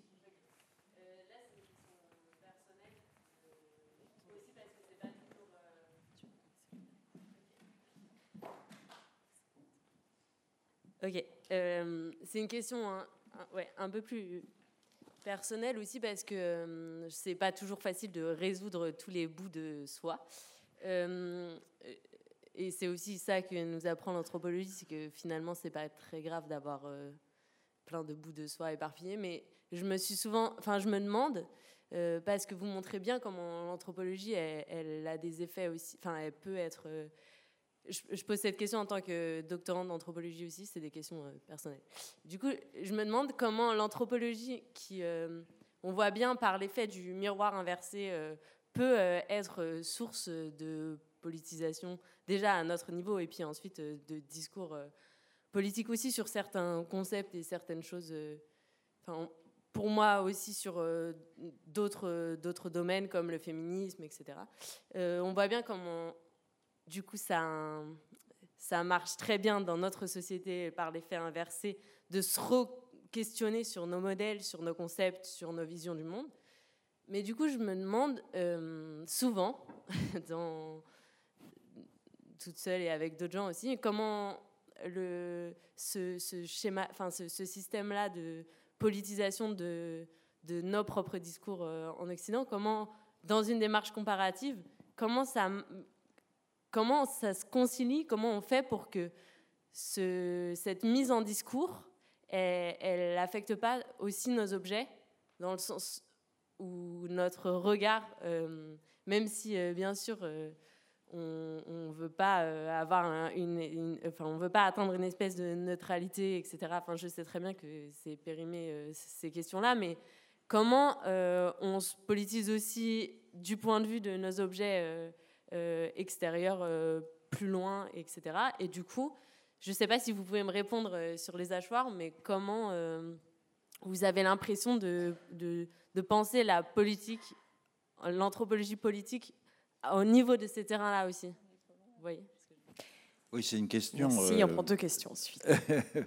Euh, très très difficile et à, laquelle euh, les anthropologues sont confrontés depuis longtemps, puisque l'anthropologie est une fille de l'expansion coloniale et que par conséquent la possibilité même pour les anthropologues d'aller dans des régions du monde très diverses est liée à leur position de, déséquilibre, au fond, euh, qu'il y a entre quelqu'un qui vient euh, euh, de loin pour étudier une population, même s'il y a de plus en plus d'anthropologie du proche et du, contemporain. Et cette, cette difficulté, elle est, on tente de la résoudre par ce que j'appellerais la symétrisation, c'est-à-dire un effort pour rendre symétrique, et c'est jamais un effort pleinement couronné de succès. C'est pour ça que je parle de symétrisation et pas de, recherche de symétrie et pas d'une symétrie absolue entre les, observateurs et les observés. la, question même d'ailleurs de, parler d'observateurs et d'observer pose euh, une difficulté. on, parle en anthropologie ou en ethnologie d'observation participante, c'est-à-dire du fait qu'un un observateur va partager la vie des gens euh, qu'il vit, mais il est nécessairement dans une position de connaissance, c'est-à-dire de relative extériorité, parce que, euh, au terme de son enquête, il va objectiver ce qu'il a observé, et en objectivant, va euh, relativement transformer, au fond, le, le, flux d'émotions, de pensées et de, de qu'il a pu, il ou elle, éprouver sur le terrain pour en faire un, objet relativement euh, solidifié. C'est un problème auquel il est impossible d'échapper. Je crois que c'est euh, euh, l'une des difficultés de l'anthropologie auquel on ne peut essayer d'échapper qu'en prenant une position précisément non pas en faisant ce que certains de mes collègues font, c'est-à-dire de transformer une pensée autochtone, par exemple, en une sorte de contre-modèle de la pensée euh, euh, européenne, de la métaphysique européenne, mais en considérant que la, euh, pensée européenne, le, ou le naturalisme, si vous voulez, ne sont qu'un élément parmi d'autres de potentialité de la pensée de la pratique humaine. De cette façon-là, on n'échappe pas complètement à la position de domination, parce qu'elle est fondée sur la maîtrise d'un savoir qui a été accumulé en Occident, mais euh, on échappe en tout cas à la tentation de considérer qu'une façon de penser euh, constitue une sorte de jauge qui permet d'estimer, de, valoriser ou de comprendre d'autres façons de, de, penser, de faire. c'est c'est la solution que j'ai adoptée moi, c'est pour ça que je, suis, je fais du, du comparatisme, c'est-à-dire que je considère que le naturalisme est une façon comme d'autres de faire monde, qui n'est ni plus euh, ni moins euh, euh, intéressante que d'autres, qui a eu des conséquences dramatiques, alors que d'autres façons de faire monde n'ont eu, par exemple, sur la planète, que des conséquences très marginales. Mais c'est une façon aussi d'échapper, au fond, à la, au, point de vue, euh, à la perspective unique euh, que l'anthropologie euh, pourrait conduire à adopter. Je ne sais pas si dans ta question, il y avait aussi l'idée de comment ces populations dont on s'émerveille du, contrepoint qu'elles nous offrent et de la, façon dont elles enrichissent notre pensée politique peuvent contribuer à l'élaboration d'un projet politique et pas juste servir de, modèle lointain. Et là, ça devient presque encore plus vertigineux la question, euh, d'autant plus que, comme euh, tous les anthropologues, à un moment ou l'autre, se retrouvent confrontés à des populations dont ils admirent tout un tas de choses et dont ils s'aperçoivent qu'en en moins une partie d'entre elles, rarement tous leurs membres, mais aspirent beaucoup plus à ressembler à leurs dominants que, à changer de modèle. Et c'est toujours le, même drame que quand tu, te perçois comme dominé, tu peux, percevoir l'émancipation euh, soit comme euh, prendre la place de tes dominants, soit comme défaire la relation de domination elle-même. évidemment, on, espère en tant qu'anthropologue qu'on va tomber que sur des peuples qui vont vouloir reprendre une autre direction et défaire les relations de domination elles-mêmes, mais malheureusement, ce n'est pas le cas. Et c'est la, situation dans laquelle je mets mon anthropologue Givaro en Seine-et-Marne, qui aimerait que euh, la Seine-et-Marne reste cette enclave capitaliste qui survit dans un monde globalement animiste, mais malheureusement, ses habitants rêvent de plus en plus de devenir animistes eux-mêmes. Et, euh, oui, c'est bon, on va, on va pas la résoudre là, on en reparlera, mais c'est sûr que c'est vertigineux. Quoi. Alors, on va prendre deux questions. Encore les deux mains qui étaient levées. Je, suis désolée, je, suis obligée de garder un œil sur la montre, c'est cruel. Euh, madame, et puis au milieu aussi, il y avait une question. Et puis on verra en fonction du temps, mais on est déjà en retard. Bonsoir. Euh, merci beaucoup d'être venu nous parler de votre livre. Euh, moi, j'avais une question qui était relative, en fait, qui est une question que je me pose en tant que féministe sur d'autres thèmes, qui est relative euh, au lien entre des mouvements sociaux, la promotion de nouveaux modèles et euh, la place qu'on donne ou qu'on ne donne pas à la religion. Et donc, je voulais vous interroger sur est-ce que vous aviez pensé le lien entre certaines spiritualités et donc, ce que vous promouvez comme nouveau rapport à la nature? Est-ce que vous avez eu des retours de croyants de différentes confessions sur ça? Et peut-être aussi pour euh, comprendre ça, j'admets que je ne comprends pas exactement la notion d'animisme, ce que ça regroupe euh, précisément. Et du coup, peut-être que ça va répondre à la première question. Mais euh, Alors, vaste question. De façon courte en plus, la réponse. L'animisme, ce n'est pas une croyance déjà, c'est une façon de... C'est pas une religion non plus c'est une façon de détecter dans des éléments du monde euh, des choses qui sont plus ou moins pertinentes, plus ou moins saillantes. quelles sont ces choses plus ou moins pertinentes ou plus ou moins saillantes? C'est le fait que, encore une fois, des plantes et des animaux sont des esprits, c'est-à-dire qu'on peut communiquer avec eux parce qu'ils ont des facultés de, subjectivité, d'intériorité euh, qui les rend euh, très proches de nous. Et d'ailleurs, lorsqu'ils se manifestent à nous, par exemple dans les rêves ou quelquefois dans les hallucinations provoquées par des psychotropes, comme des humains. Et donc on peut dialoguer avec eux.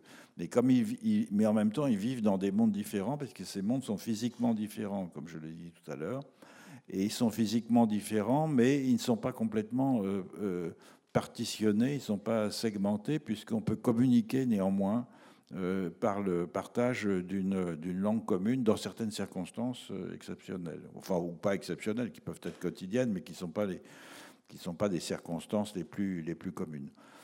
Euh, donc c'est c'est pour ça que je parle d'ontologie, c'est un grand terme qui veut simplement dire que le mobilier du monde pour euh, un, un n'est pas le même qu'il est pour un physicien euh, des, particules, par exemple. C'est-à-dire que euh, l'hachoir va détecter dans le monde certains éléments qui vont, du fait de sa socialisation, être importants pour lui. C'est-à-dire qu'il va avoir notamment l'habitude, lorsqu'il aura un certain âge, lorsqu'il aura grandi, disons, de, de, percevoir dans son environnement euh, euh, des présences euh, qui va du fait d'avoir entendu des récits, c'est pour ça que j'insistais tout à l'heure sur les récits, qu'il va identifier comme des esprits avec lesquels il va pouvoir communiquer, alors que le physicien des, particules, lui, va détecter euh, dans des machines euh, des choses qui sont invisibles, qui ne sont pas plus visibles pour nous euh, que des esprits, qui sont des muons, des bosons de Higgs, des choses comme ça.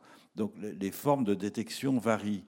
Et alors parler pour cela de spiritualité, de croyance ou de religion, c'est très réducteur parce que, au fond, c'est projeter encore une fois euh, sur des mondes très différents, euh, des euh, termes qui ont, dans notre tradition européenne, une très longue trajectoire pour désigner des choses complètement différentes.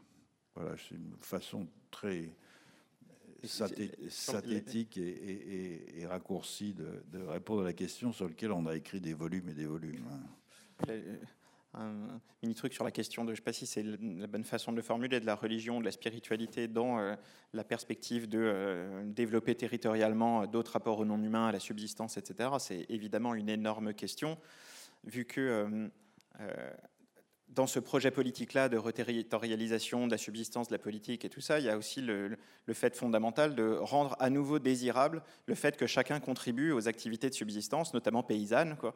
ce qui a été, euh, euh, alors qu'on vit que depuis euh, deux millénaires et en particulier deux siècles, l'idéologie bourgeoise a érigé en concept même de liberté la possibilité de faire faire ça à d'autres.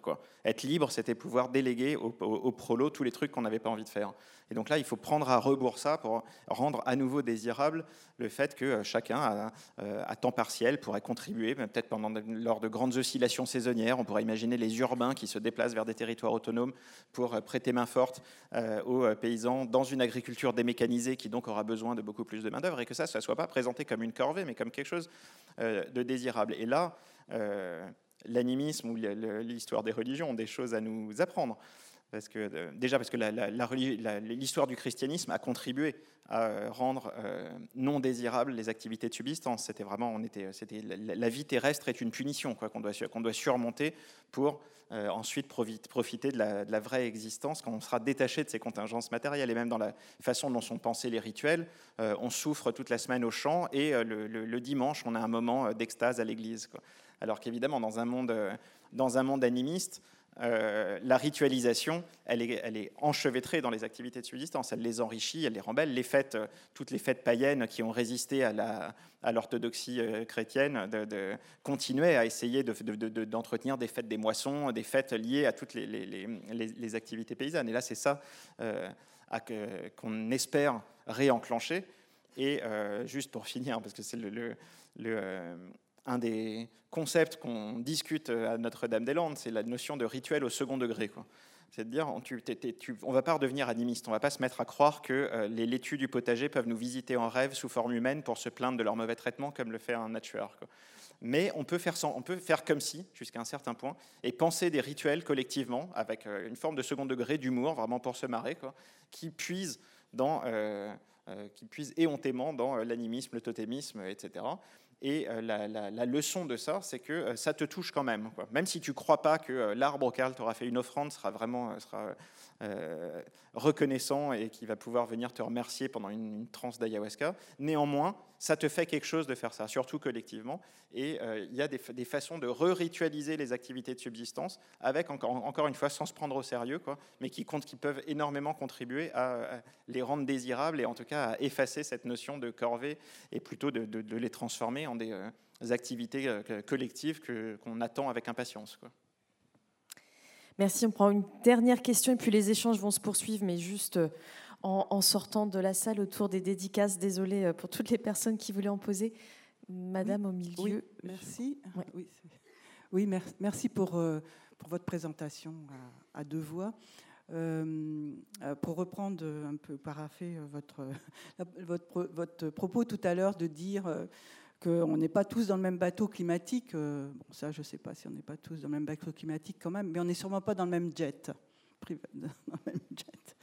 Voilà, euh, moi, ma question, elle est un peu plus euh, terre à terre. Est-ce qu'il ne faudrait pas euh, revisiter de toute urgence la Déclaration des droits de l'homme, qui, dans son article 17, alors j'ai regardé hein, tout à l'heure, qui, dans son article 17, propose le droit de propriété comme inaliénable et inviolable Puisque, en fait, on le voit, et en Bretagne, on le voit particulièrement, les conflits d'usage. On a parlé de l'eau, etc., les conflits d'usage, mais aussi des territoires, enfin de l'usage des sols. Euh, la conflictualité, elle augmente de plus en plus. Et elle est liée à ce droit de propriété, justement. Merci. Euh, oui, dans, le, projet des luttes territoriales, il y a quand même de redonner le, du poids au droit d'usage sur le droit de propriété.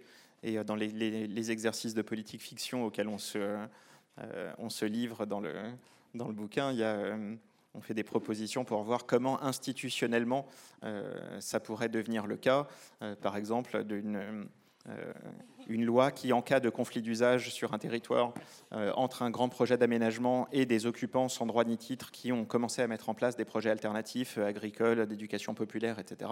Aujourd'hui, le titre de propriété suffit à demander l'évacuation, quel que soit ce que tu veux faire sur le territoire. Et euh, généralement, les occupants euh, euh, montent des dossiers pour montrer à quel point ce qu'ils sont en train de faire est vertueux, comment ça retisse les, liens dans une banlieue, un quartier déshérité, machin, que les gens se sont mis à refaire du, potager collectif, etc. Mais généralement, leurs avocats leur disent c'est mignon hein, ce que vous faites, mais légalement, ça n'a aucun poids. Si vous voulez retarder la procédure d'évacuation qui pèse sur vous, il faut nous démontrer que vous êtes dans une situation de très grande précarité, que vous avez une impossibilité de vous reloger ou que c'est la trêve hivernale. hors de ces, trois, euh, de ces trois conditions, le droit de, propriété euh, l'emporte sur tout le reste. Et on pourrait imaginer des euh, obligations légales de comparaison menée par des euh, associations euh, populaires de, des, deux projets. À partir du moment où il y a une occupation de, ce genre-là, le titre de propriété ne suffira pas en lui-même à obtenir, à obtenir l'évacuation, ce qui redonne la primauté au droit d'usage, à la façon dont est utilisé un bien plutôt qu'à la propriété. Merci beaucoup à vous, Alessandro Pignocchi et Philippe Descola.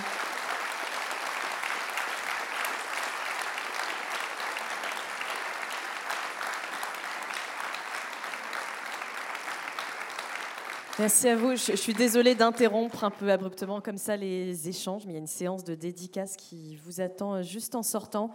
Ethnographie des mondes à venir, vous pouvez le feuilleter, vous pouvez l'acheter si vous l'avez envie, vous pouvez vous le prêter. En tout cas, vous pourrez continuer à, à questionner Philippe Descola et Alessandro Pignocchi juste en sortant. Merci à vous et bonne soirée.